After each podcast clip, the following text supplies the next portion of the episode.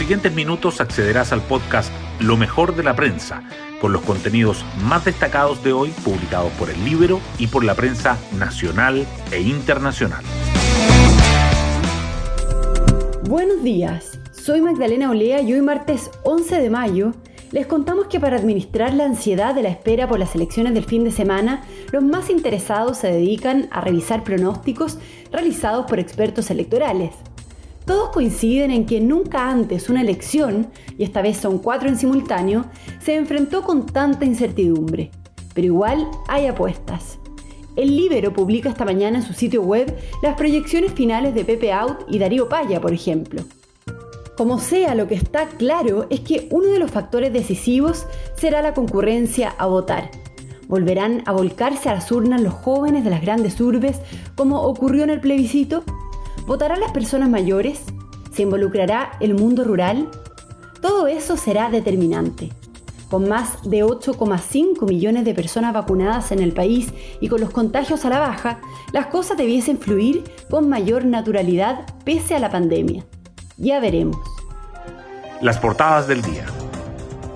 El precio del cobre vuelve a los titulares. El mercurio dice que marca un nuevo récord y los expertos creen que superará los 5 dólares la libra, aunque ven una moderación para el segundo semestre. La tercera agrega que la cotización roza los 5 dólares y promedia 4 dólares durante 2021. El diario financiero subraya que el hierro se une al cobre y se convierte en el nuevo protagonista del boom de los commodities. Otros temas económicos también sobresalen. La tercera informa que las compañías de seguros de Estados Unidos acusan expropiación ilegal por los retiros en las rentas vitalicias, mientras que el diario financiero titula que el grupo Éxito de Colombia se dispara la bolsa tras la versión de interés en Cencosud. Los temas políticos igualmente siguen presentes.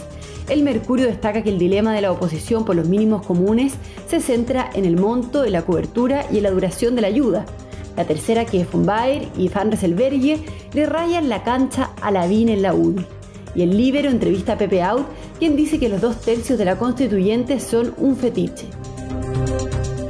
En temas relacionados con la pandemia, el Mercurio resalta que más de la mitad de los capitalinos reconocen estar agobiados por las cuarentenas y la tercera que el gobierno definirá la continuidad del toque de queda tras las elecciones de este fin de semana. Además, el Mercurio y la Tercera coinciden en dedicar sus fotos principales a la violenta escalada en Medio Oriente. Temas del Libero. El Libero cuenta hoy sobre las críticas al doctor Bernucci por desprestigiar la vacuna Sinovac cuando urge inmunizar a los jóvenes. La periodista Maolis Castro nos explica. El Colegio Médico volvió a cuestionar al Ministerio de Salud esta vez su secretario general, José Miguel Bernucci, dijo que sería imposible implementar un carne verde vacunando con Sinovac, porque solo tiene una efectividad del 67% para prevenir síntomas del coronavirus. Sus comentarios causaron dudas sobre la vacuna en las redes sociales, justamente cuando se comienza a inocular a grupos más jóvenes. Para el ministro Enrique París, quien fue consultado por el Libero sobre la oposición a un carne verde con Sinovac, lo importante es insistir en la protección de la vacuna. Entre tanto, los doctores Jaime Mañalich y Carlos Pérez no descartan la alternativa y reiteran la seguridad de las vacunas. Pueden encontrar esta nota en www.ellibero.cl. Hoy destacamos de la prensa. El cobre alcanza un nuevo máximo histórico en medio de la debilidad del dólar y la escasez de inventarios. El precio del principal producto de exportación de Chile subió 3,51% y cerró en un récord de 4,64 dólares la libra, confirmando las buenas perspectivas de los analistas y del mercado en general.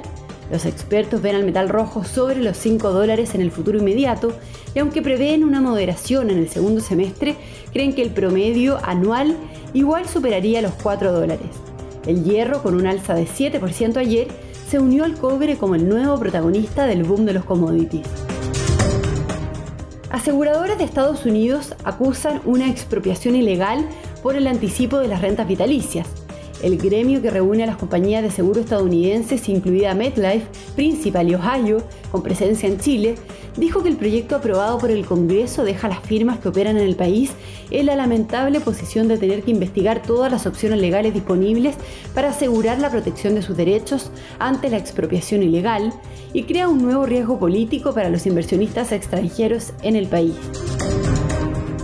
Los parlamentarios de la oposición están convocados hoy a otra reunión en medio de las intensas conversaciones para cerrar prontamente la propuesta del sector sobre la agenda de mínimos comunes que debería ser entregada al gobierno próximamente.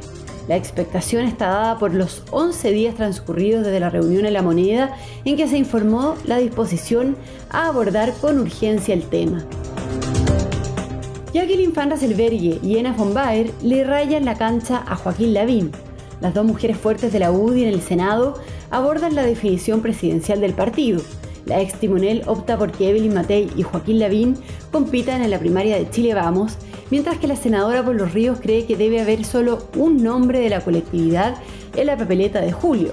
Sin embargo, ambas coinciden en que el alcalde de Las Condes debe dar garantías. Y nos vamos con el postre del día. Cristian Garín mantiene el nivel en el Masters 1000 de Roma. Tras llegar a semifinales la semana pasada en Madrid, el tenista chileno debutó ayer en el torneo italiano con un triunfo por 7-5 y 6-2 contra el sudafricano Joyce Harris, lo que le permitió avanzar a la segunda ronda. Bueno, yo me despido, espero que tengan un muy buen día martes y nos volvemos a encontrar mañana en un nuevo podcast, Lo mejor de la prensa.